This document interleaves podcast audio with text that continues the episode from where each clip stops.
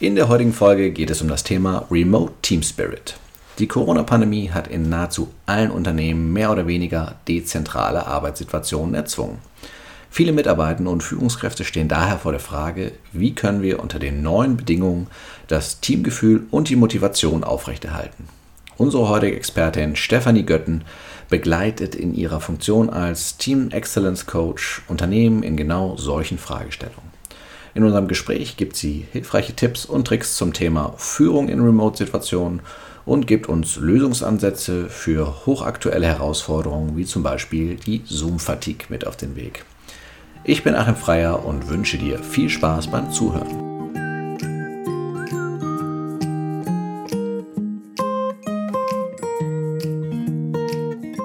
Du hörst Zufrieden arbeiten den Podcast für Personaler und Entscheider im deutschen Mittelstand. Wir unterstützen dich dabei, dein Unternehmen durch mehr Zufriedenheit am Arbeitsplatz nachhaltig erfolgreich zu machen. Hallo und herzlich willkommen, Stefanie Götten im Zufrieden Arbeiten Podcast. Wir haben heute das Thema Remote Team Spirit auf der Agenda. Du bist als Expertin für das Thema Teamentwicklung und insbesondere Expertin für das Thema Teamentwicklung in Remote-Arbeitssituationen ähm, heute zu Gast. Magst du einleitend ein paar Worte zu dir verlieren und uns vielleicht mit auf den Weg geben, warum das Thema Teamentwicklung für dich so ein spannendes ist, dass du dir einen Großteil deiner Lebenszeit widmest? ich wollte schon sagen, was du einen Großteil deines Lebens lang machst, aber ich sagen, jetzt äh, stellen wir hier Vermutungen über mein Alter an. aber das verrate ich auch gerne. Also ich bin die äh, Steffi, bin noch 36 Jahre alt, ähm, Wahlkölnerin, äh, gebürtig komme ich aus Münster, also sture Westfälen. Ähm, und äh, ja, die Frage, wie bin ich denn zu diesem Teamthema gekommen, da würde ich ein Stück zurückgehen. Ähm, so ein bisschen, würde ich sagen, wie die Jungfrau zum Kinde. Also ich hatte jetzt nicht irgendwie nach dem Abi im Studium schon den Plan, ich werde mal Teamcoach, ja, sondern ich habe einfach erstmal was studiert, was, was mich interessiert hat. Ähm, und bin dann nach, äh, beziehungsweise während meinem Studium ein Jahr im Ausland mal gewesen. Das war, würde ich sagen, schon so eine Erfahrung, die ich da mitgenommen habe. Ähm, bin in ein Team reingekommen von Mexikanern im Hochschulmarketing an einer Privatuni und wir haben ein ganzes Jahr lang zusammengearbeitet. Das war auch wirklich ein, ein, tolles Team. Es hat richtig viel Spaß gemacht. Aber wir hatten eben auch so unsere unterschiedlichen Vorstellungen von Arbeit. Ne? Und jeder so mit seiner Wahrnehmung der Realität und dem, was er kannte, von Arbeitsweisen, von Arbeitskultur her. Mhm. Und ähm, dann kommt noch so ein Stück sprachliche Barriere und sowas dazu. Aber ich würde sagen, wir haben da recht viel voneinander gelernt und recht viel auch tatsächlich ähm, das zum Thema gemacht und darüber gesprochen. Ne? Und da habe ich schon gemerkt, da, da, da, kann unheimlich viel bei rauskommen. Also auch durch Diversität unglaublich viel an Energie entstehen.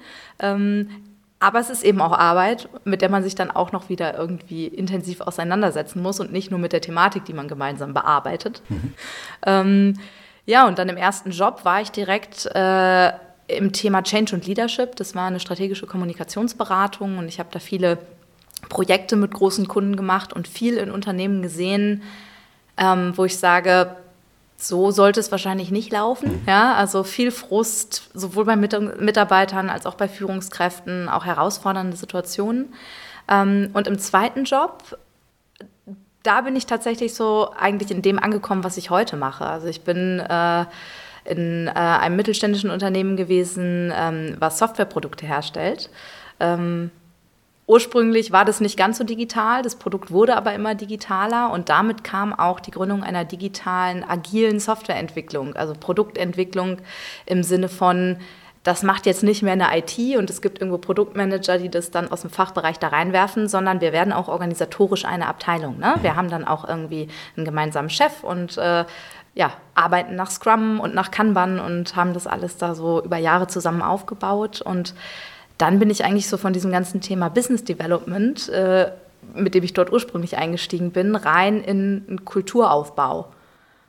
Und da habe ich gemerkt, ja, das ist irgendwie was, das, das macht Spaß, das kann ich, glaube ich, auch ganz gut. Also so dieses Thema mit einem Team zusammen die richtigen Dinge richtig gut machen und richtig gerne machen. Mhm. So dieser Dreiklang daraus. Das ist eigentlich das, wo ich gesagt habe, das, das finde ich gut, das gefällt mir.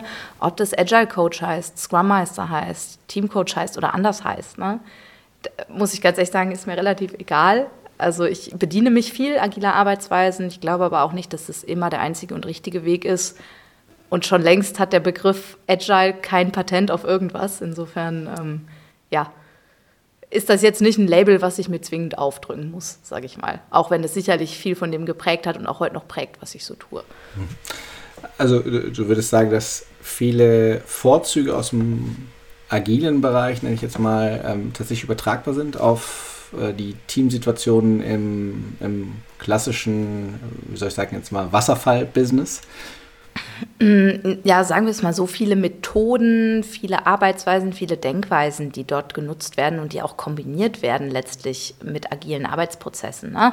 die sind, glaube ich, überall hilfreich und nutzbar. Also immer, wenn es darum geht, ähm, Transparenz irgendwo reinzubringen, darüber zu sprechen, Dinge offen zu legen, Dinge mutig anzusprechen, das sind, finde ich, schon Punkte, die jedem Team helfen und die jedes Team auch am Ende zu einem besseren Team machen. Hm. Du hast ja eben äh, beschrieben, dass du da in, in Mexiko das erste Mal mit so Teamherausforderungen konfrontiert warst. Äh, du hast gesagt, dass da mit Sicherheit auch so ein bisschen die kulturellen Unterschiede, ähm, Sozialisationsunterschiede vielleicht eine Rolle gespielt haben. Würdest du sagen, in einem diversen Team ist mehr Aufwand notwendig, um ein gutes Team draus zu machen? Das ist die Frage, wie man divers interpretiert, wenn ich divers eher von kulturellen, soziologischen Hintergrund und so sehe. Ich glaube aber, dass jedes Team divers ist, weil jeder Mensch unterschiedlich ist. Ne? Du hast ja ganz unterschiedliche Typen. Also selbst wenn wir jetzt nur ein Team voller weißer Kartoffeln haben, ja, da hast du wahrscheinlich, und das sind vielleicht sogar alles noch Rheinländer, ja, das mag ja auch noch sein, also ist schon mal ein Unterschied, ob du irgendwie, äh, ja, aus welcher Region du kommst, aus welcher vorherigen Unternehmenskultur du kommst. Ne? Also was, was erwartest du von einem Arbeitsalltag? Was erwartest du von deinen Kollegen, von der Zusammenarbeit? Das kann ja schon, selbst wenn wir uns relativ ähnlich vom Hintergrund her sind, kann das ja schon was Unterschiedliches sein. Und deswegen glaube ich, dass du immer irgendwie Diversität hast und dass es immer deswegen auch notwendig ist, vielleicht sogar eher gefährlich ist, wenn du nicht so viel offensichtliche Diversität hast, weil du dann einfach schnell davon ausgehst, dass der Rest genauso tickt und die gleichen Bedürfnisse hast wie du. Ne? Mhm.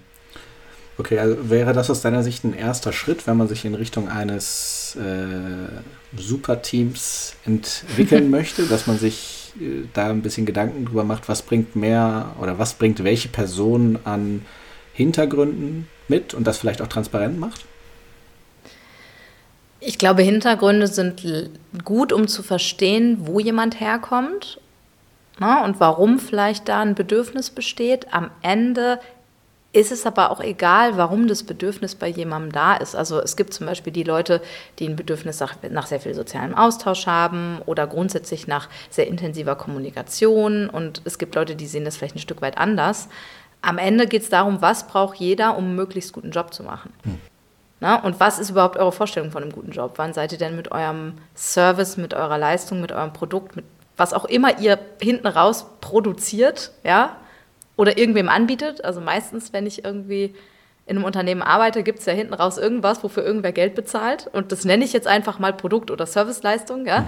Ähm, überhaupt zu wissen, was wollen wir denn erreichen? Was ist denn unser Teil als Team dabei? Was tragen wir dazu bei? Und dann die Frage, wie wollen wir es machen und was ist jedem Einzelnen dabei wichtig, mhm. damit wir es gut machen können. Ne? Und wann immer da auch eine neue Person ins Team kommt, ich meine, das passiert jetzt ja auch nicht selten, oder einer wegfällt, kannst du das eigentlich nochmal machen. Mhm. Okay. Das heißt, so eine gemeinsame Zielsetzung ist erstmal so ein Grundding, das gegeben sein muss und da muss auch eine gewisse Klarheit bestehen? Oder wie würdest du das beschreiben? Ja, also auf jeden Fall erstmal verstehen, wozu machen wir das? Na, also was, ist, was treibt uns denn hier an? Was ist unsere Motivation? Für wen machen wir das? Ist auch immer wichtig. Und was machen wir überhaupt? Klar, also was genau ist, ist unser Aufgabenbereich, unsere Verantwortung, was gestalten wir? Mhm. Wie wollen wir es auch gestalten? Also in Richtung Vision, ne? wo will ich hin? Aber wenn du jetzt schon so fragst, also ein gemeinsames Ziel, ja, auch Ziele in Form von konkrete Ziele. Ne? Was will ich denn bis wann erreichen und woran mache ich das fest? Wie messe ich das? Ähm, finde ich für ein Team sehr, sehr wichtig. Mhm. Was sind weitere Faktoren, die für dich das ausmachen, äh, sagen wir mal jetzt, äh, du hast ja den Begriff Team Excellence Coach.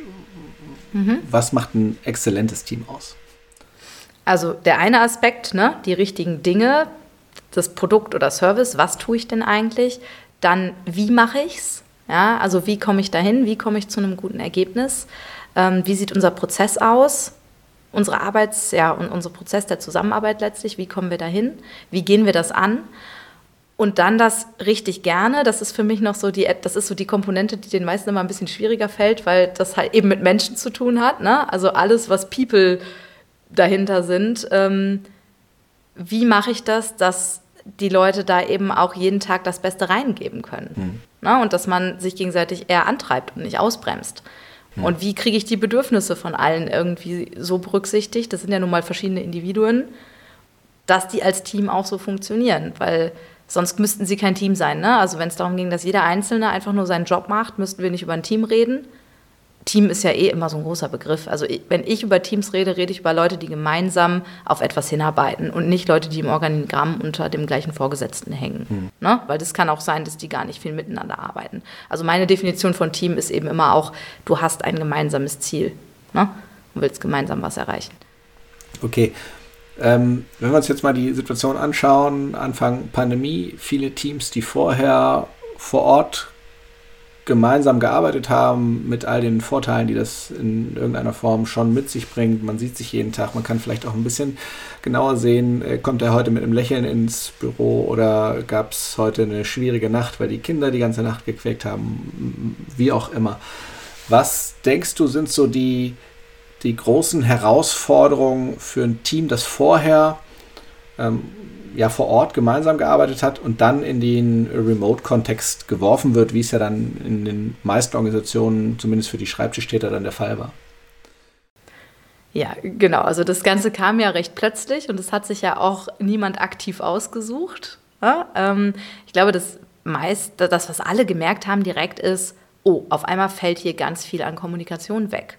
Na, also das, was du sagst, so diese natürlichen Gelegenheiten, die sich ergeben, ne? etwas ähm, mitzubekommen, was zu sehen, was zu hören, ob das jetzt nur die äh, seelische und physische Verfassung eines Kollegen ist oder ob das vielleicht auch Dinge sind, die am Nebentisch besprochen werden hm. ne? oder irgendwas, was vielleicht jemand gerade mal auf seinem Rechner aufhat, was du siehst oder ob das was ist, was dir einfach jemand gerade auf dem Weg zur Kaffeeküche mal erzählt, weil eine Gelegenheit da ist. Das fällt halt alles weg. Hm.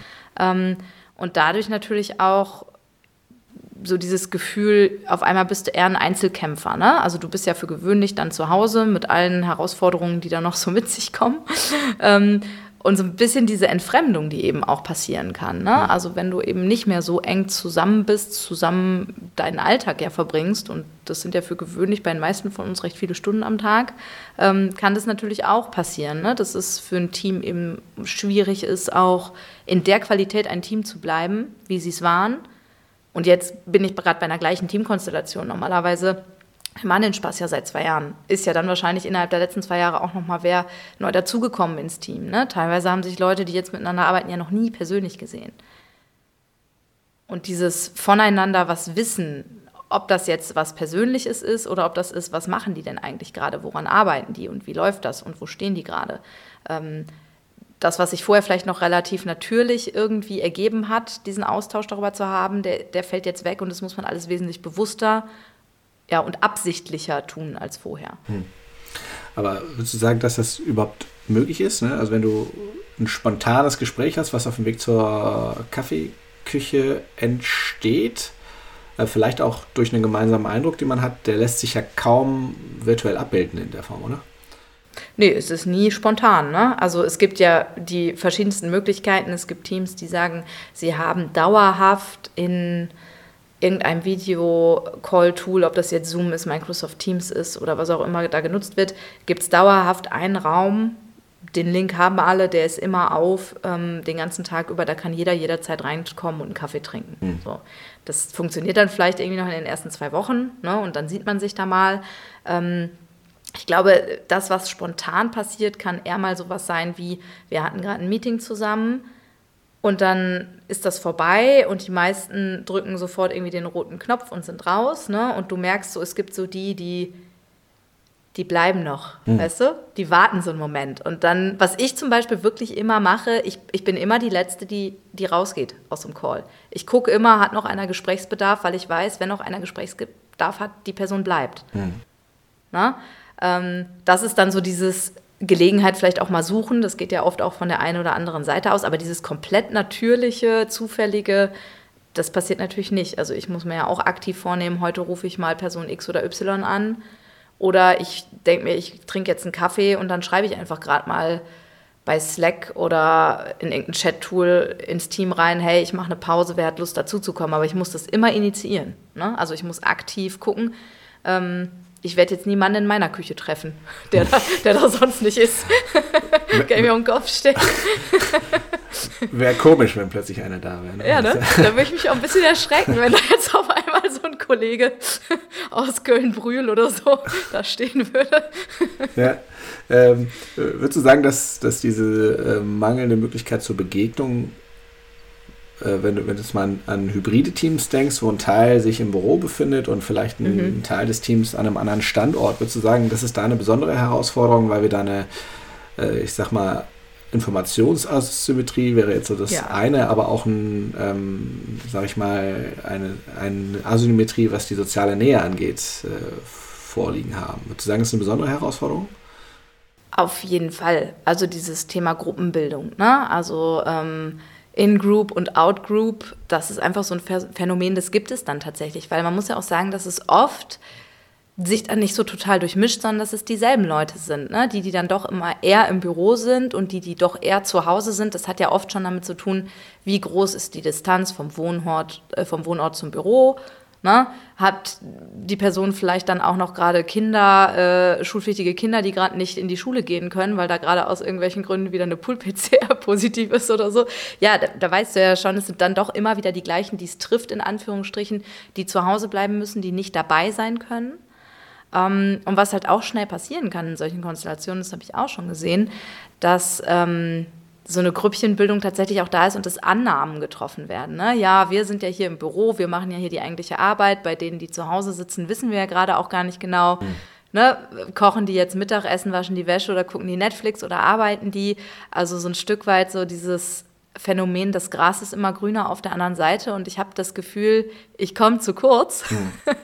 Das gibt es tatsächlich auch. Ne? Also das kann schon passieren und da muss man halt auch sehr klar dafür sorgen, dass auch Transparenz da ist und auch ein Wissen darüber da ist und vielleicht auch mal ein Interesse dafür da ist, wie geht es dir denn überhaupt im Homeoffice? Du bist jetzt nicht viel hier bei uns im Büro, ne? aus welchen Gründen auch immer, aber wie ist es denn für dich und wie ist denn deine Situation überhaupt? Es kann ja auch sein, dass die einzelnen Leute, die dann ähm, in so einem hybriden Team dann eher zu Hause sitzen, das denen gar nicht so gut geht, ne? dass die irgendwie eine gewisse Einsamkeit äh, haben, die haben vielleicht dann nicht die Kinder in der äh, Betreuung zu Hause, sondern sind vielleicht irgendwie Single, wohnen aber relativ weit weg vom Arbeitsort und wollen irgendwie nicht die volle Bahn nehmen, um dahin zu kommen, weil ihnen das gesundheitlich zu risikoreich ist. Mhm. Na, und die wollen diese Einsamkeit vielleicht auch gar nicht und diese Isolierung, aber die ist halt trotzdem da. Und da bin ich wieder ein Stück weit bei Achtsamkeit, also sich auch dafür interessieren, was das mit dem anderen macht, was der für Herausforderungen hat und irgendwo auch einen Raum haben, über sowas zu reden. Ne? Wie geht's dir denn im Moment eigentlich? Okay. Wirklich. okay, und da ist dann die Herausforderung, dass man das eben nicht im, im Alltag mitbekommt, sondern dass man das aktiv abfragen muss in irgendeiner Weise. Kommen, kommen wir eventuell sp später nochmal drauf. Mhm. Ähm, ich würde ganz gerne einmal ganz kurz äh, festhalten. Das eine Thema, was du so ein bisschen angesprochen hast, ist das Thema Vertrauen ne, in, mhm. untereinander. Und das andere Thema ist, äh, ist sozusagen ein achtsamer Umgang damit, gerade wenn man nicht weiß, was macht eigentlich die andere Person. Mhm. Ähm, Person gerade. Ähm, wenn du das so beschreibst, dann habe ich ein bisschen das Gefühl, dass es eine riesen Gefahr ist, zu sagen, ein Teil des Teams ist in, im Homeoffice, ein Teil des Teams ist es im Büro. Nehmen wir mal die Pandemiesituation weg.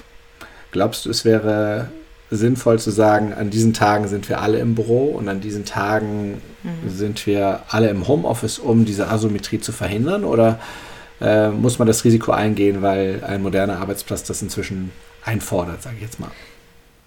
Ich glaube ehrlich gesagt, wahrscheinlich wirst du das Risiko eingehen müssen, denn also noch sind wir ja nicht raus aus der Pandemie. Wir machen das ja wahrscheinlich mal mindestens noch ein Jahr. Und wir haben ja auch gemerkt, es scheint irgendwie zu gehen. Das heißt, ich glaube, für viele Arbeitgeber wird es schwierig zu sagen, ihr müsst jetzt alle wieder an Tag XYZ ins Büro zurückkommen. Na, weil jetzt hattest du irgendwie sehr viel Selbstorganisation über einen relativ langen Zeitraum und du nimmst Leuten das wieder weg. Mhm. An irgendeiner Stelle, wenn du das so machst. Ich glaube, wenn ein Team das für sich entscheidet, na, das ist für uns gut, wenn wir einen Bürotag die Woche gemeinsam haben dann ist das super und ich würde das auch grundsätzlich empfehlen. Also wir gehen jetzt mal auf die Annahme, es gibt keine gesundheitlichen Risiken, Pandemie ist weg. Mhm. Ja, ähm, dann würde ich sagen, wenn das irgendwie machbar ist, mit allen Lebenskonstellationen, die die Menschen dann so im Laufe dieser Jahre auch gewählt haben. Ne? Also es gibt ja auch Leute, die we wesentlich weiter rausziehen und wo der Arbeitgeber auch sagt, bei uns ist Work from Anywhere oder so und das mhm. geht. Ne? Und das hast du dann aktiv gewählt dann mag es sein, wenn jetzt einer oder da wird einer eingestellt, der wohnt in München und der ist jetzt hier in einer Kölner Firma, ja, der wird wahrscheinlich nicht jede Woche kommen. Das kann man wahrscheinlich auch nicht erwarten, dass der jede Woche die Strecke München-Köln fährt für einen Tag. Ne? Aber dann muss das Team vielleicht einen anderen Weg finden. Dann sagen die vielleicht, wir treffen uns einmal im Monat für zwei oder drei Tage in Folge, wenn der Kollege dann irgendwie da seine Köln-Woche hat und zwei Nächte im Hotel schläft. Ne? Und machen das dann und nutzen das irgendwie für uns. Nur ich glaube, das muss, das ist so abhängig vom Team, von den Leuten, die in dem Team sind und von den ganzen Konstellationen, die da rumherum sind. Aber idealerweise hast du schon Punkte, wo du als Gruppe gemeinsam zusammen bist. Hm. Und sei es einmal im Quartal, ja, oder sei es einmal im Halbjahr. Also ähm, es gibt ja auch noch andere Konstellationen, da reden wir nicht von, von München, Berlin, sondern da sitzt vielleicht noch irgendwer nicht mal in Europa. Ja, also auch das gibt es ja. Wir haben ja auch ganz viel Nearshoring, Offshoring und sowas, was schon passiert. Also wenn ich jetzt die Kollegen in Indien habe, die werde ich wahrscheinlich auch nicht jeden Monat sehen. Hm. Na? Das sind dann, also ist jetzt wahrscheinlich auch nicht jedes Unternehmen von betroffen, aber gibt es ja genauso. Ich finde es immer gut, wenn es auch echte Begegnungen gibt und zwar mit allen. Hm. Das ist immer hilfreicher. Aber für den Arbeitsalltag müssen, glaube ich, alle lernen, diese Inklusion auch irgendwie über digitale Wege zu forcieren, zu bedenken und die immer auch als Ziel zu haben fürs Team. Mhm. Also aufeinander achten und aneinander denken, würde ich so sagen, gehört halt jetzt einfach auch mit dazu. Ne? Mhm.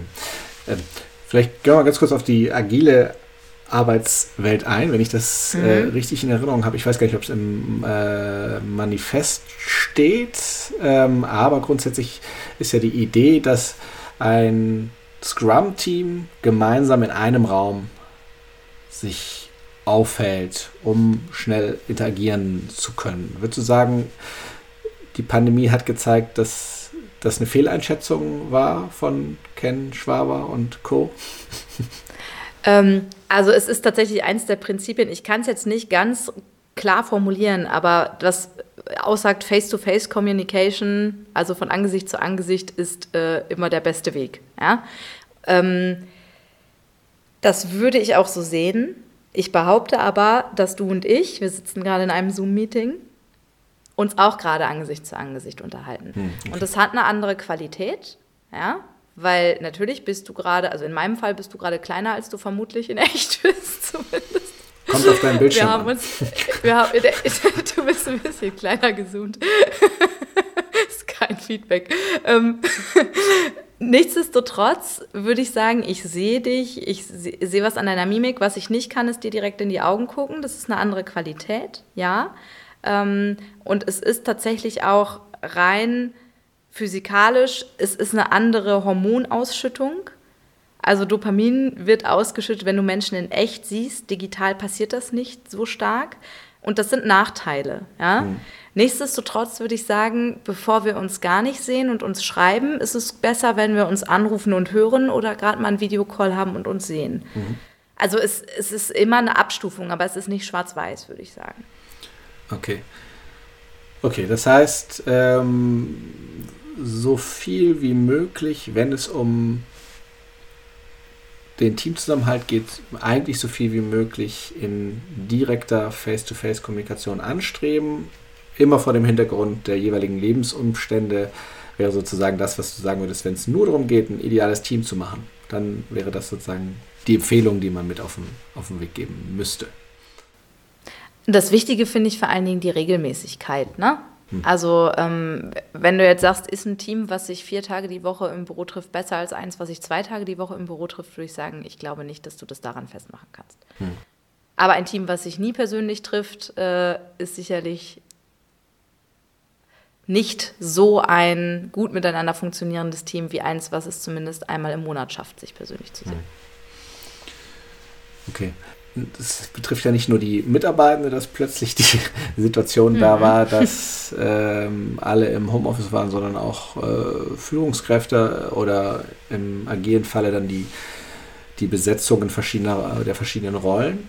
Ähm, was würdest du sagen, bedeutet das für die? Ne? Also es wird ja an vielen Stellen gesagt, es ist irgendwie eine Aufgabe ähm, der Führungskraft, aber vielleicht auch eine Aufgabe verschiedener Rollen im, im agilen Kontext, hm. ähm, einen Eindruck davon zu haben, wie ist die Situation im Team, wie läuft das äh, Zusammenspiel zwischen einzelnen Mitarbeitenden, wo gibt es aufkeimende Konflikte, wie kann man da interagieren. Gerade für diese Teilaufgabe aus dem Führungsbereich fehle der Führungskraft ja nach dem eben besprochenen definitiv die Anhaltspunkte aus dem Alltag. Ne? Also man kriegt relativ schnell mit, wenn man sieht, die laufen aneinander vorbei im im Büroflur und sprechen nicht miteinander oder drücken sich noch ein Hallo raus, aber man erkennt an der Mimik und an den rollenden Augen, die danach auftreten, dass da äh, was im Argen ist. Ne? Wenn einem das verloren geht, was, was kann man tun und was verändert sich für die Führungskraft in ihren Aufgaben? Also ich bin ja in der Hinsicht jemand, der auch Vorteile in dieser Pandemie sieht. Natürlich nicht in der Pandemie selber, sondern in diesen Begleiteffekten. Und ich glaube, die veränderte Rolle einer Führungskraft ist eigentlich was sehr Gutes. Weil ich sage, es ist eine klare Veränderung da. Du musst ganz bewusst einiges an Zeit in dieses People-Business stecken. Ja? Du, nebenbei funktioniert es nicht. Du musst es einplanen, das kostet Zeit und auch aktive Zeit. Ähm, und es ist ja bei vielen Führungskräften so, dass die auch noch sehr stark operativ irgendwie eingebunden sind und tätig sind. Und für die ist es natürlich eine mega Herausforderung. Ne? Mhm. Da sage ich, dann machen die aber eigentlich jetzt endlich mal den Job, der aus meiner Sicht eigentlich ein großer Teil von Führung ausmacht, ne? diesen ganzen Leadership-Kram. Mhm.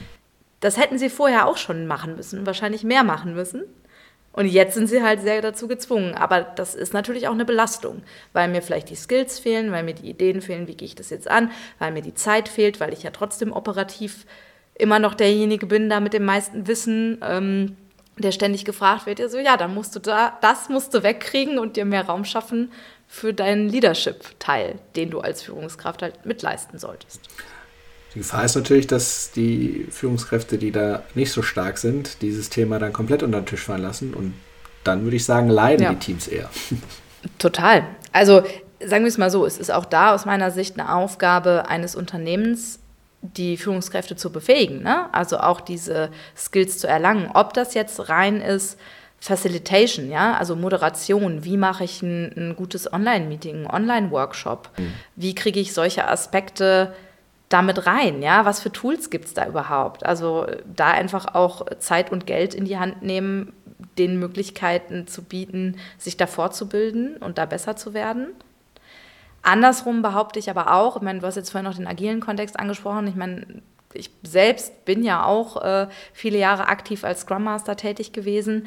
Ähm, ja, die, wir ziehen uns diesen Schuh an. Hm. Ja, so, da hast du oft jemanden, der das übernimmt und der das macht und der sich mit drum kümmert. Ja?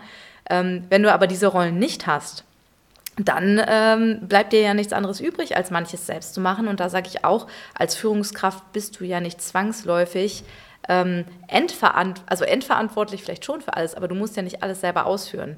Wir hm. haben ja im Englischen diese schöne äh, Unterscheidung zwischen accountable und responsible. Hm. Ne? Accountable ist halt noch mal ein Stück drüber. Du bist halt quasi du wirst zur Rechenschaft dafür gezogen, obwohl ich das im Deutschen gar nicht mag vom Begriff her. Aber das heißt ja nicht, dass du es selber machen musst. Du kannst ja auch mit deinem Team besprechen, dass ihr da äh, rolliert und sagt, so jetzt äh, ne, in dieser Woche kümmert sich mal die Person darum, dass wir auch irgendwie ja einen kleinen Raum haben und jetzt gehe ich schon da in Lösungen rein. Wie kann man es denn machen? Ne? Das in unseren Team-Meetings, die zweimal oder dreimal die Woche stattfinden, dass es da anfangs eine Viertelstunde Check-in gibt, wo wir halt irgendwie Zeit dafür haben, mal zu gucken, wie geht's allen, das so ein bisschen spielerisch, lustig und so auch machen, mhm. dass das Ganze auch abwechslungsreich ist und ein bisschen Spaß macht. Das muss vielleicht auch nicht immer die Führungskraft alleine machen. Mhm.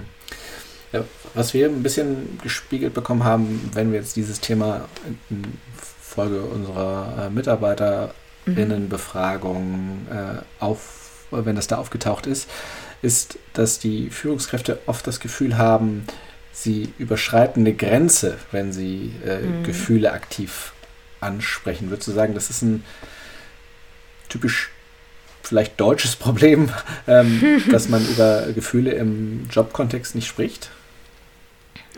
Ich glaube, die Frage ist, äh, also es ist auch wieder sehr divers. Ne? Wie ist also die Führungskraft selber?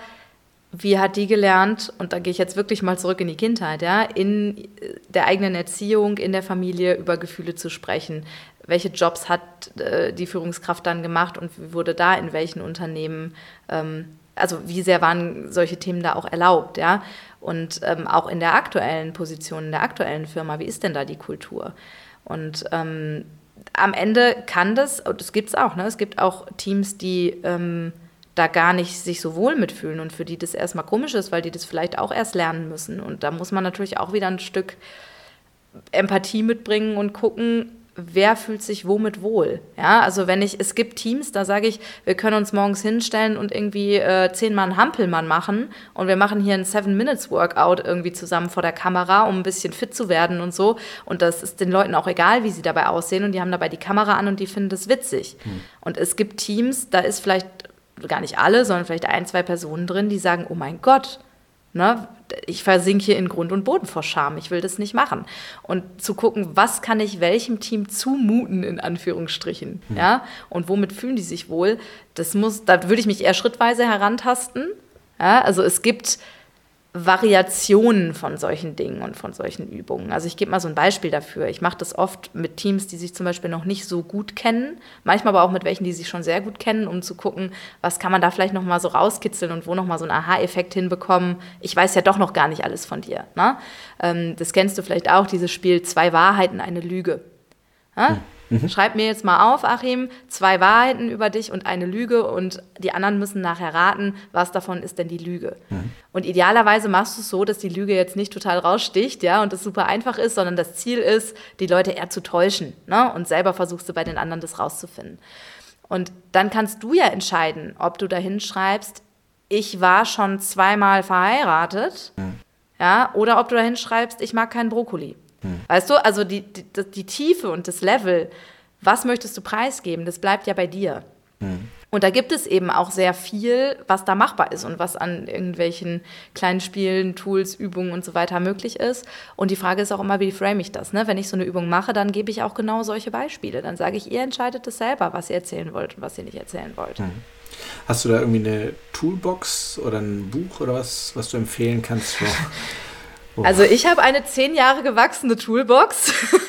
die liegt, in, die liegt bei mir äh, zu Hause in oder auch äh, in Clouds, äh, in irgendwelchen Tools und Lösungen. Also ich habe mir viel zusammengesammelt. Mhm. Eine einzige Quelle, wo ich sage, da findest du was, würde ich dir jetzt nicht sagen können. Mhm. Es gibt durchaus aber auch viele Websites, wo du so ähm, Inspiration bekommen kannst. Ne? Also gerade für so kleinere Fragen am Anfang, wenn du sagst, wir wollen mal irgendwie 10, 15 Minuten hier in einer Runde drüber sprechen, wie geht's uns denn und nicht einfach jedes Mal fragen, ja, und wie geht's euch so? Und dann sagen alle, ja, ja, gut, muss und dann geht's weiter, sondern vielleicht irgendwie eine Frage, die, die mal in eine etwas andere Richtung geht ne? und die wirklich mal auch so ein bisschen die Hirnareale irgendwie stimuliert und wo alle merken, ach so, ist gar nicht wie immer.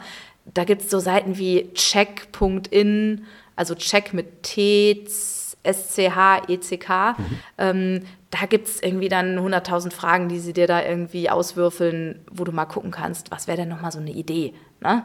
Und äh, wenn man mal googelt, findet man auch unglaublich viel. Hm. Ähm, ich selber poste ab und zu auch mal irgendwie auf LinkedIn und sowas und ganz viele andere auch. Also ich glaube, wenn man was finden will, findet man was. Mhm. Okay, das heißt, das wäre so, ein, so, eine kleine Aufgabe für die Führungskräfte, sich mal damit zu beschäftigen, wie kann ich denn an die Informationen rankommen, die ich brauche, um eine Einschätzung davon zu bekommen, wie ist gerade das Teamgefüge, an welchen Stellen äh, gibt es gerade Schwierigkeiten mhm. und da dann auch ein bisschen, finde ich, mit, ähm, ja, mit Beispielen und mit Tools umzugehen, die man, die man vielleicht auch offen einsehbar im Internet finden. finden ja, kann.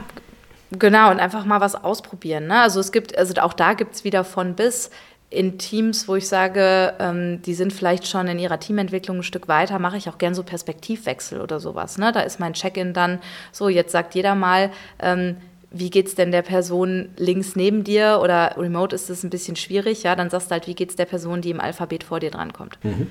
Okay. Na? Also man findet immer irgendeine Lösung, das auch auf remote zu münzen. So, und dann muss ich gucken, ach, der Achim, ja, der kommt auf jeden Fall vor mir. Wie geht es denn heute dem Achim? Und dann sage ich drei, vier Sätze, wie ich glaube, wie es dir geht. Das schult mich mal dafür, überhaupt irgendwie zu gucken, ne? gucke ich mal, wie sieht denn der Achim heute aus? Hat er heute irgendwie äh, die Mundwinkel eher oben oder hat er starke Augenringe? so, und dann darfst du das natürlich auch nachher kommentieren und vielleicht auch korrigieren, aber so fängst du halt auch an, so ein Stück weit Achtsamkeit mit reinzubringen. Mhm. Ne?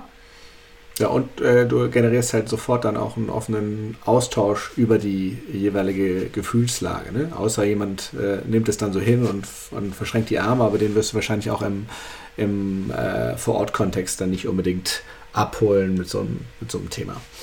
Nee, genau. Ähm, wenn wir jetzt dieses Führungsthema nochmal nehmen, was sind noch so für Verhaltensänderungen notwendig, um so ein Remote-Team besser zu führen? Also wir haben diesen Zeitaufwand, der auch bewusst jetzt reingesteckt mhm. werden muss. Wir haben dieses Thema Achtsamkeit, wir haben äh, das Thema vielleicht Meetings zu nutzen, um einen Eindruck davon zu bekommen, wie geht es dem Team, mit entsprechenden Tools zu arbeiten, die einem da ein bisschen was äh, bringen können. Wie stellst du dir oder was wäre sozusagen deine Empfehlung, wie so eine Führungskraft sonst agieren sollte? Sollte die regelmäßig einfach mal zwischendurch Leute per anrufen. Teams anrufen oder, oder sonstiges? Ähm, also ich, ich sehe bei einer Führungskraft immer, du hast ja einmal dein Team und das ist eine Gruppe von Menschen, die auch in ihrer Wechselwirkung und Zusammenarbeit in kleinen Konstellationen, in der gesamten großen Gruppenkonstellation äh, ja passieren ne, im Alltag, die hast du. Und du hast natürlich das Eins und Eins mit den einzelnen Mitarbeitern. Und ich glaube, du musst halt auf beiden Ebenen irgendwie auch ähm, teilnehmen und aktiv sein. Ich finde grundsätzlich den Gedanken zu sagen, ich rufe auch regelmäßig mal Mitarbeiter an, um in Kontakt zu bleiben. Und zwar nicht nur unbedingt, wir haben irgendwie alle zwei Wochen Joe Fix, eine Stunde, und dann steigen wir direkt ein und gehen irgendwie in die fachlichen Dinge. Ne? Dann lasse ich den noch jedes zweite Mal ausfallen, dann sehe ich den nur einmal im Monat. Deswegen kann das schon eine gute, eine gute Idee sein. Wenn ich das aber aus dem Nichts heraus auf einmal mache, weil ich jetzt einen Podcast gehört habe und ich überlege mir das jetzt, ja. Und morgen ruft mich mein Chef an, der mich sonst nie anruft. Mhm was passiert denn dann bei mir? Dann bin ich erstmal erschrocken und denke, was ist passiert? Ja, da, also dann bin ich erstmal irgendwie in so einer sehr, sehr vorsichtigen Haltung und gucke, okay, was ist das jetzt hier? Und wenn der dann versucht, mit mir Smalltalk zu machen, ja, dann bin ich vielleicht noch skeptischer. Das heißt, wenn ich sowas vorhabe, dann sollte ich vielleicht auch einem Team sagen, hey Leute, ich habe mir überlegt, äh, dass ich irgendwie auch äh, einfach näher an euch dran sein will. Ich bin ja letztlich hier für euch Service-Mitarbeiter und möchte euch die bestmögliche Arbeitsumgebung schaffen, damit ihr einen guten Job machen könnt. Und deswegen äh, habe ich mir vorgenommen, habe ich mir als persönliches Ziel gesetzt, mindestens zweimal in der Woche einen von euch persönlich anzurufen und mal zu fragen, wie es euch gerade geht im Homeoffice, im Team mit der Arbeit. Ähm, erschreckt euch nicht, wenn ich anrufe. Und wenn ihr dann gerade nicht könnt, ist auch cool, dann ruft halt zurück oder ich versuche später nochmal. Hm. Weißt du, also einfach da so eine gewisse Erwartungshaltung irgendwie auch äh, ja, zu kommunizieren, damit das jetzt nicht auf einmal komisch wird. Weil wenn ich das vorher nie gemacht habe, ist das seltsam. Ne? Und dann wissen wieder alle nicht, was soll ich damit jetzt anfangen, mit dieser komischen Verhaltensänderung auch seitens meiner Führungskraft, die da auf einmal eingetreten ist. Und wie kann ich das einordnen? Hat das was mit mir zu tun. Ja, wobei man auch sagen muss, wenn das dann angekündigt ist und dann warten alle schon angstvoll an ihrem, an ihrem Rechner, dass gleich die, die Führungskraft anruft, ist natürlich auch eine schwierige Situation. Aber dann muss ich mir, aber dann muss ich mir aber auch wirklich Gedanken machen, ob ich als Führungskraft vielleicht mit meinen einzelnen Mitarbeitern oder meinem Team sowieso ein Thema habe, weil wenn die Leute Angst vor meinem Anruf haben, dann würde ich sagen, liegt da noch mal was remote oder nicht, was ganz anderes irgendwie im Pfeffer, ne? Ja, okay. Ja. Okay. Äh, ich glaube, dass diese Transparenz mit wir machen das jetzt, weil insgesamt auch sehr, sehr wichtig ist, auch wenn wir die anderen Tools, ne, also das äh, Check-in-Tool betrachten und ähm, ja, bei, mhm. bei äh, Check-ins habe ich immer das Gefühl, wenn, wenn, wenn wir das so vorschlagen als sinnvolles äh, Tool, um diesen Eindruck von der Situationslage im, im Team zu verbessern, dass das von vielen Leuten, insbesondere auf den oberen Hierarchieebenen, häufig als Zeitverschwendung äh, abgetan wird, weil der Mehrwert nicht gesehen wird. Ähm, was kann man da entgegnen? Also was sind, was sind so Tricks, wie man sie davon überzeugen kann? Also was ich ja mit Teams generell auch gerne mache, ähm, weil du gerade gesagt hast, so auch wenn man jetzt irgendwie was neu macht oder neu einführt, ich sage immer, lasst uns doch mal einen Test machen und gucken, ob uns das was bringt. Lass uns doch mal überlegen, wofür machen wir das? Das hattest du ja gerade selber auch gesagt. Ne? Wozu machen wir denn so ein Check-in? Was erhoffen wir uns davon? Ich kann auch sagen, so und ähm, dann machen wir das jetzt mal zwei Wochen Ne? Vielleicht habe ich zwei, dreimal die Woche das Teammeeting und dann mache ich das irgendwie zwei Wochen lang und dann setzen wir uns hin und reflektieren das und sagen, hat uns das jetzt was gebracht, ja oder nein? Ja, wenn ja, wollen wir das genauso weitermachen. Wenn nein, wollen wir es weglassen, wollen wir was anderes ausprobieren. Ähm, weil ursprünglich gibt es ja irgendeinen Grund, warum man so ein Check-in macht. Und wenn dann das Gefühl da ist, wir haben als Team nicht mehr so sehr die Verbindung zueinander und deswegen scheuen wir uns vielleicht im Arbeitsalltag auch zum Telefonhörer zu greifen und einen Kollegen anzurufen und dadurch wird unsere Kommunikation schlechter und wir haben Informationsverlust und wir wollen dem entgegenwirken und wir glauben, Check-ins sind eine gute Möglichkeit, dann habe ich ja schon wieder dann habe ich ein Verkaufsargument. Und mein Argument ist immer, lass es uns doch testen. Ne? Du musst nicht für den Rest deines Lebens Online-Check-ins machen, ist okay. Also das sehe ich grundsätzlich so. Ne? Lass, also ich versuche immer Teams was anzubieten, zu sagen, lass uns ein Experiment machen und die wenigsten sagen, wollen wir gar nicht. Hm. Und es gibt mal einen, der sagt, hm, weiß ich noch nicht so. Und dann gucke ich natürlich auch, welche Art von Check-in können die gerade handeln. Ja? Hm. Okay, und das wäre dann Aufgabe der Führungskraft im, im Zweifel, da ein bisschen Fingerspitzengefühl zu bewahren und zu sagen, okay, wir machen erstmal einen Check-in, der nicht ganz so tief geht. Mhm. ja, guck mal, womit kriege ich die? Ne? Ich habe hier, hab hier ein Maskottchen von euch sitzen, ein Quokka, ja, so ein kleines lustiges Tierchen.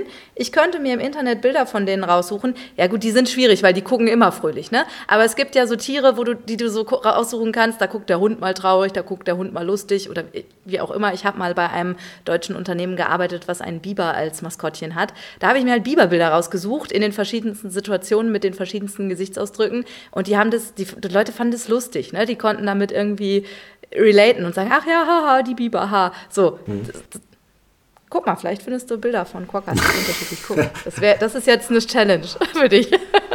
Ja, wobei sich nicht alle, äh, glaube ich, mit unserem Quokka identifizieren würden, jetzt nicht in meinem Team, aber bei, äh, bei, bei den Kundinnen und Kunden jetzt am Ende. Nee, bei den Kunden nicht, aber deswegen meine ich, ne, in eurem Kontext kann sowas das der Fall sein und in einem anderen Kontext ist es vielleicht was anderes. Es müssen auch keine Bilder von irgendwas sein. Das ist nur ein Beispiel dafür, wie finde ich vielleicht auch was, wo ich einen besseren Zugang habe. Bei sehr technischen Unternehmen ist es vielleicht dann irgendwie eher was, was, was nicht so süß und lustig ist, sondern dann ist es vielleicht ein bisschen was Technischeres. Hm. Ne? So in der Fragenwelt, in der Bildwelt. Äh, so, wie gut geölt ist denn gerade die Maschine? Wie viele Fehlermeldungen zeigt die denn an? Keine Ahnung. Also einfach so, so ein bisschen in den Kontext reingehen. Okay. Würdest du sagen, wenn wir uns jetzt so anschauen, grundsätzlich eine große Herausforderung ist dieses, äh, wie nehmen wir gegenseitig Stimmung wahr, sowohl auf Führungsebene als auch unter den äh, Mitarbeitenden äh, oder zwischen den Mitarbeitenden. Ähm, mhm. Check-in, würde ich sagen, ist ein Instrument, um, um diese Themen sichtbar zu machen ähm, oder zumindest ähm, die Gefühlslage von Personen sichtbar zu machen. Mhm. Ähm, hast du eine Idee, wie man, wie man Spannungen zwischen Mitarbeitenden sichtbar macht? Weil die werden sie ja mit hoher Wahrscheinlichkeit äh, erstmal nicht äußern in, in, ja. einem, in der, im Teamkontext. Genau. Also was ich gerne mache und es ist natürlich was, was aus diesem agilen Kontext einfach auch sehr nativ mit reinkommt. Ähm, wenn ich in einem Scrum-Team arbeite, dann haben wir sowieso alle zwei Wochen eine Retrospektive. Ja, das heißt ein Format, ein Meeting, wo wir über einen Zeitraum von zum Beispiel zwei Stunden uns angucken, wie ist denn die Zusammenarbeit in den letzten zwei Wochen gelaufen, was hat gut funktioniert, was hat nicht so gut funktioniert. Ähm, das sind jetzt die simplen Fragestellungen, ne? auch da gibt es äh, Varianten und äh, das kann man abwechslungsreich gestalten und das finde ich auch wichtig, also sowas regelmäßig tun, das abwechslungsreich gestalten, in verschiedene Richtungen fragen, vielleicht mal auf ein bestimmtes Thema. Ich könnte zum Beispiel sagen, gerade jetzt nach so einer Situation, wo vielleicht viele schon wieder zurück im äh, Büro waren und jetzt dann doch wieder ins Homeoffice geschickt wurden. Jetzt sind wir seit zwei Wochen wieder alle im Homeoffice. Wie funktioniert denn für uns jetzt erneut das Arbeiten ohne jeglichen Kontakt zueinander? Ja? Und dazu gucken, was können wir denn jetzt machen, um da nochmal was rauszuholen. Ähm, also erstmal zu sammeln, zu schauen, was sind denn überhaupt Themen, was schwelt da vielleicht, zu gucken, was ist denn für die Leute jetzt das Wichtigste. Also gemeinsam auch unter Umständen dann zu sagen, hier wollen wir jetzt einen Fokus setzen, da einen Fokus und jetzt widmen wir uns mal nur dieser Sache und jetzt finden wir Lösungen zusammen. Mhm. Und dann nehmen wir uns was vor, da bin ich wieder bei meinen Experimenten, was wollen wir denn jetzt die nächsten zwei, drei Wochen ausprobieren und danach wieder reflektieren und gucken, war das gut, war das nicht gut und was machen wir jetzt will moderiert werden. Ne? Also gerade wo Konflikte sind, wenn solche Konflikte aufkommen in so einer Situation, ist es natürlich auch wichtig, dass du da so ein bisschen mediative Fähigkeiten auch reinbringst. Ja. Auch wieder nicht einfach, ja. Also ich, ich glaube, der, der, große Unterschied ist trotzdem immer noch, dass äh, es eine große Schwierigkeit gibt, Spannungen überhaupt sichtbar zu machen und als äh, Führungskraft, aber auch und, zwischen den Mitarbeitenden ähm, zu greifen. Und dann ist die große Frage, äh, werden die, also besteht so viel Vertrauen, besteht so viel Offenheit, um mhm. das in so einem retrospektiven Format oder wie auch immer ähm, zu benennen. Das ist, glaube ich, ein, ein Riesenthema, was in vielen Teams aufgetaucht ist und auftauchen wird, jetzt wieder, wenn es wieder mehr ins Homeoffice geht.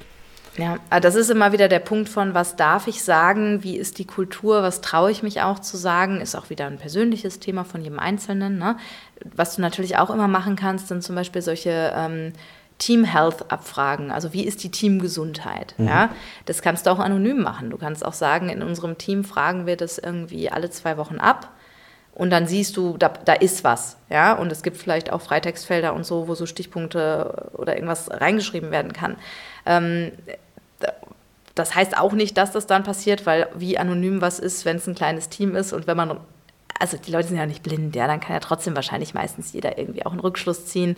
Also da kennt ihr euch besser mit aus als, als ich, äh, wie, wo man darauf achten muss, ja. Ich kann nur immer Angebote schaffen und ich kann das nur immer ähm, hoffen. Meine Erfahrung ist, dass Jetzt bin ich oft in der Situation mittlerweile als, ähm, als externer Coach, ich, mir schenkt man da eh schneller Vertrauen, weil ich halt so eine gewisse, ich bin die Schweiz, ne? ich habe eine gewisse Neutralität in dem Ganzen. Ähm, es kommt ansonsten bei einer Führungskraft sehr stark auf mein Verhältnis und mein Vertrauen, das Verhältnis mit der Führungskraft an. Ähm, vielleicht spreche ich da mal was an. Als Führungskraft kann ich aber auch mal gucken, fällt mir irgendwie zum Beispiel in so Chat-Tools wie Slack und Co. oder äh, hier Microsoft Teams Chat oder so, fällt mir da auf, dass da mal die eine oder andere sprachliche Spitze irgendwie drin ist oder so. Ja, lese ich da auch mal drüber, gucke ich da auch mal rein. Also so ein bisschen ist es halt auch, ähm, ich sehe die Leute halt nicht mehr im Büro und höre sie nicht mehr in ihren, an ihren Arbeitsplätzen und kriege da nicht mehr so viel mit, aber vielleicht gibt es eben andere Kanäle, wo ich mal was auch sehe, ne? Hm. beobachte. Und diese 1 und 1 Gespräche, also wann immer ich einen Joe Fix habe mit einem Mitarbeiter äh, und frage, wie es geht, versuche ich auch da rauszuhören. Ist da alles okay? Schwelt da vielleicht irgendwas? Gucke, wie tief kann ich da reinfragen? Kann ich da reinfragen? Mag die Person mir was erzählen? Ähm, hm. Ich glaube, wenn, wenn ich zeige, ich habe ein offenes Ohr und ich interessiere mich dafür und ich will helfen, ist die Chance, dass ich was höre, größer. Ne? Hm. Okay. Ähm, das die Wahrscheinlichkeit, dass du das bemerkst, ist ja, wie wir vorhin festgestellt haben, ja am größten, wenn du möglichst viele Wahrnehmungsoptionen hast. Und dann wäre mhm. die beste Option ähm, wahrscheinlich der Videoaustausch, wenn wir in einer Remote-Situation äh, sind. Was jetzt durch die Business-Medien, aber auch durch die äh, Zeitungen gegangen ist, ist ja, dass es so eine gewisse Müdigkeit in der Nutzung von Video Tools aufgetreten ist. Ich glaube, Zoom-Fatigue war so der, der große Überbegriff, ja. aber ich denke, es tritt in ähnlicher Form auch auf, wenn man Microsoft Teams benutzt. Das macht, macht nicht mehr Spaß. nee. ähm, was, was kann man dagegen tun? Ja, wir haben auf der einen Seite, das ist der optimale ja. Weg, wie man miteinander kommunizieren soll und kann ähm, in so einer virtuellen Situation oder Remote-Situation. Und auf der anderen Seite haben wir diese, äh, ja, ich möchte nicht mehr Menschen durch einen äh, Bildschirm anschauen, mhm. äh, Situation. Was kann man tun? Ja, guck mal, also das ist tatsächlich so ein Punkt, das habe ich auch in Mexiko gelernt. Todo bueno in exceso es malo. Alles Gute im Überfluss ist schlecht. Mhm. Ja? Ähm, das gilt für Zoom auch. Also ich kann das sehr gut nachvollziehen. Ich habe manchmal auch einfach keine Lust mehr. Ich habe auch keine Lust, abends noch irgendwelche Online-Spiele zu spielen. Ja? Hm. Zumindest nicht einmal die Woche. Also vielleicht habe ich da mal irgendwie alle drei Monate mal Lust zu. Ja? Ähm, das kann ich aber auch nicht voraussetzen. Und auch wenn ich sage, es ist ein guter Weg und man sollte, wenn möglich, das Visuelle, also das Bild äh, der Kollegen auch regelmäßig sehen, heißt es das nicht, dass ich alles, alles über ein Zoom-Meeting klären muss. Ja? Also ich bin schon der Meinung, Frage Nummer eins ist, brauche ich wirklich ein Meeting? Das ist immer die Frage, auch wenn ich nicht remote bin. Äh, also muss ich das über ein Meeting regeln oder gibt es andere Wege? Brauche ich ein Videomeeting? Muss ich alles erst in diesem Meeting machen oder kann ich vielleicht sagen, hey Leute, hier kommt eine E-Mail von mir, das und das ist unsere Herausforderung, wir müssen das und das irgendwie zusammen erarbeiten ähm, oder abstimmen. Wir machen das aber nicht in einem Zwei-Stunden-Meeting, sondern hier ist zum Beispiel ein Whiteboard, ein digitales. Ähm, darauf könnt ihr arbeiten, das habe ich für euch vorbereitet, da steht alles drauf, das sammeln wir gemeinsam, da schauen wir uns gemeinsam schon an, was ist da drauf, können schon irgendwie sortieren, vielleicht schon kommentieren und wir treffen uns nur noch für eine Dreiviertelstunde oder eine halbe Stunde, um das zu finalisieren und eine Entscheidung zu treffen. Mhm. Na, also ich kann versuchen, mehr auf eine asynchrone Vorbereitung und Arbeit zu gehen, weniger Zoom-Zeit. Ähm, wenn wir jetzt mal über sowas reden wie, du bist meine Führungskraft und möchtest mit mir regelmäßig irgendwie einen Joe Fix haben, One-on-One -on -one haben, ähm, dann können wir auch sagen, hey, brauchen wir diese Woche irgendwelche Dokumente, müssen wir auf irgendwas draufschauen, brauchen wir irgendeine visuelle Unterstützung? Oder wollen wir sowieso nur sprechen, dann lass uns doch einen Spaziergang machen. Ja, wir packen uns beide hier unsere Kopfhörer rein und äh, laufen durch den Park hm. und unterhalten uns am Telefon. Das geht ja auch. Also, das ist da vielleicht, erfahre ich da sogar noch mehr über den Mitarbeiter, als wenn ich ihn angucke. Ja. Hm. Also einfach da so, da hast du ja auch wieder einen visuellen Reiz, nur einen anderen. Dann sehe ich halt Bäume, die sind ja auch mal ganz schön. also. Okay, das heißt, da wäre der, wär der ähm, Tipp, also den, den Tipp für die Meetings finde ich erstmal super, weil tatsächlich das ja auch das ist, was, was nervt. Ne? Also wenn, wenn, mhm. wenn sozusagen die Vorarbeit in dem Termin selber, äh, selber gemacht wird, bedeutet aber, Vorbereitungszeit muss von allen Personen auch in irgendeiner Form genutzt werden. Ja, also äh, die Gefahr ist ja, dass dann am Ende auf dem Whiteboard nichts drauf ist und man dann doch in dem Meeting zusammensitzt und die einzelnen Punkte erarbeitet, ne? was dann wieder eine Moderationsleistung ist, die dann außerhalb einer, einer konkreten Meetingsituation stattfinden muss. Klar, also da kann ich ja vorher mit dem Team auch klären, was ist euch wichtig? Wollt ihr gerne Meetingzeit, Zoomzeit einsparen? Dann lasst uns gucken, ich habe eine Idee, wollt ihr das mit mir ausprobieren? Also es ist eh immer besser, gemeinsam solche Sachen zu besprechen. Ne? Also alles, was ich von oben vorgebe und sage, so machen wir das jetzt, ähm, weiß ich nicht, ob alle das gut finden. Ne? Also es ist immer irgendwie ein guter Weg zu sagen, warum könnte das gut sein? Also was ist überhaupt der Grund, warum ich das vorschlage? Gucken, was sagen die anderen dazu, einen Vorschlag machen, dass wir das mal gemeinsam testen. Und es mag natürlich auch sein, dass das nicht funktioniert, aber dann sage ich, gut, ähm, wenn dann viel Beschwerde da ist oder wir haben zu viele Meetings, dann würde ich auch einfach die Frage mal ins Team gehen und sagen, ja, okay, was schlagt ihr denn vor? Ne? Also es muss ja auch nicht immer jede Idee von der Führungskraft kommen. Hm. Ist ja, also ist ja schlimm, wenn, ist doch schön, wenn auch was aus dem Team kommt. Und ja, grundsätzlich zu sagen, ähm, gibt es andere Wege als vielleicht ein Videocall? Ne? Also was ich zum Beispiel auch immer mache, ist ein kleiner Hack, der funktioniert aber tatsächlich leider auch nicht überall, sondern nur bei Zoom. Ähm, bei ähm, Microsoft Teams zum Beispiel geht es nicht. Ich blende meine Eigenansicht aus. Hm. Also wenn wir sprechen, sehe ich dich, aber nicht mich. Und ich finde es unglaublich entspannend, weil wenn ich sonst mit jemandem rede, sehe ich mich ja auch nicht. Ist ja nicht so, dass ich einen Spiegel mit in den Konferenzraum nehme.